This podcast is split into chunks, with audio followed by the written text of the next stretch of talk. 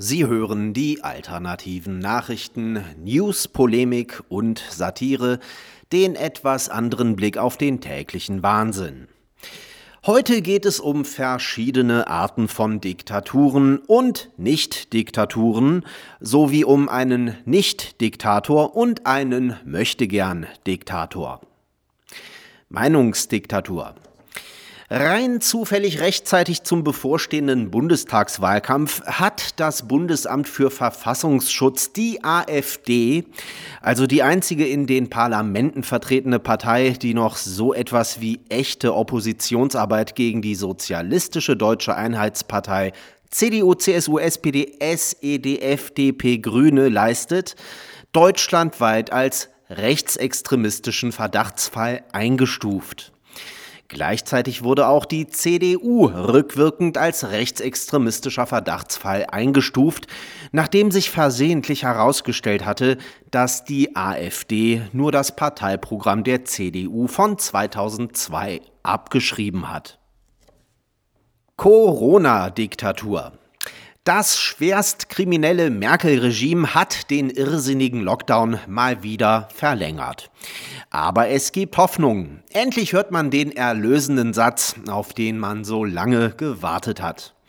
Die nächsten 14 Tage werden entscheidend sein.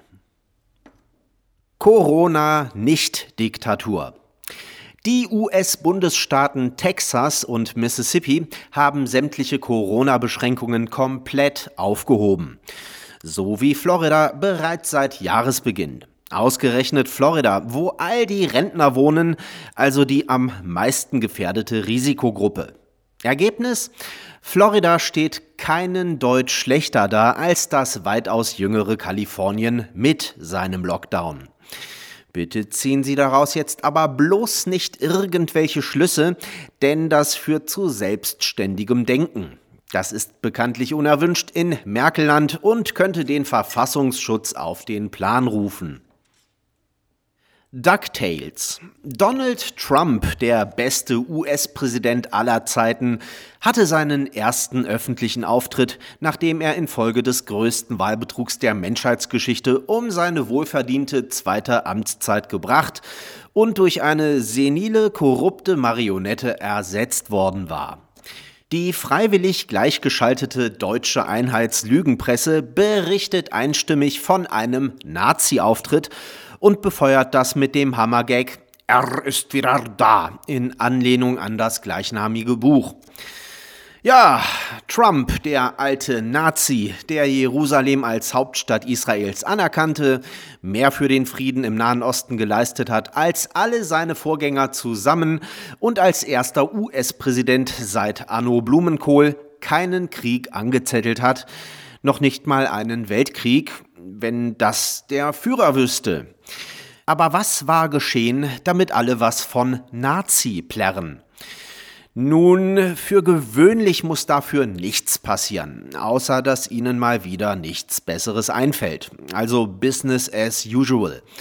In diesem Fall war aber etwas passiert, nämlich dass ganz eifrige Nazi-Trüffelschweine zu erkennen glaubten, dass die Bühne, auf der Trump sprach, von der Form her mit viel Fantasie ein wenig der Odalrune glich. Und die wurde unter anderem mal von einigen SS-Einheiten am Kragenspiegel getragen.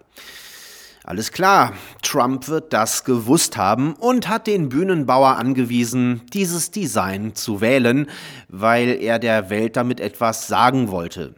Was auch immer. Klingt absurd, muss aber wahr sein, weil die deutsche Presse das sagt. Allerdings sah die Bühne mit gleich viel Fantasie auch aus wie das Rangabzeichen eines Feldwebels der Bundeswehr. Alles klar.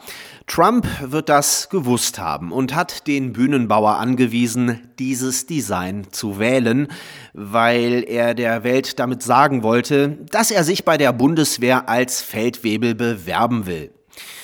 Klingt absurd, muss aber wahr sein, weil wir das sagen. Westentaschendiktator des Jahres. Zitat Karl Lauterbach. Der Ruf nach der Eigenverantwortung kann für jemanden wie mich, der aus einer Arbeiterfamilie kommt und die eingeschränkten Ressourcen vieler Familien noch kennt, keine Lösung sein. Zitat Ende. Was will er uns damit sagen? Dass Arbeiter oder Menschen aus Arbeiterfamilien zu dumm sind, um Eigenverantwortung zu tragen? Also auch er selbst? Dazu muss man wissen, dass Panikpräsident Klar Bauterbach an der RWTH Aachen, an der University of Texas at San Antonio, an der University of Arizona in Tucson und letztendlich sogar an der Harvard University studierte. Ja, das klingt schwer nach den eingeschränkten Ressourcen benachteiligter Kinder aus deutschen Arbeiterfamilien. Was für ein totalitärer, erbärmlicher Heuchler. Sie hörten die alternativen Nachrichten, Zusammenstellung und Redaktion Die Stahlfeder. Am Mikrofon verabschiedet sich Martin Moczarski.